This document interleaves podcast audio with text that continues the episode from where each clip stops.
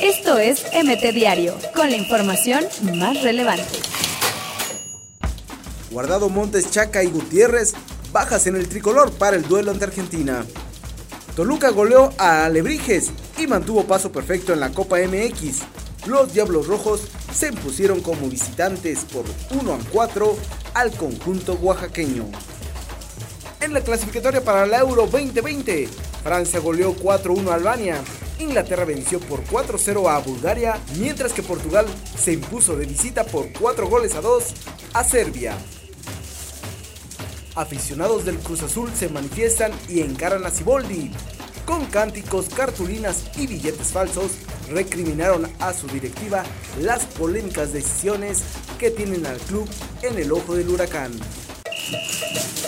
Esto es MT Diario, con la información más relevante.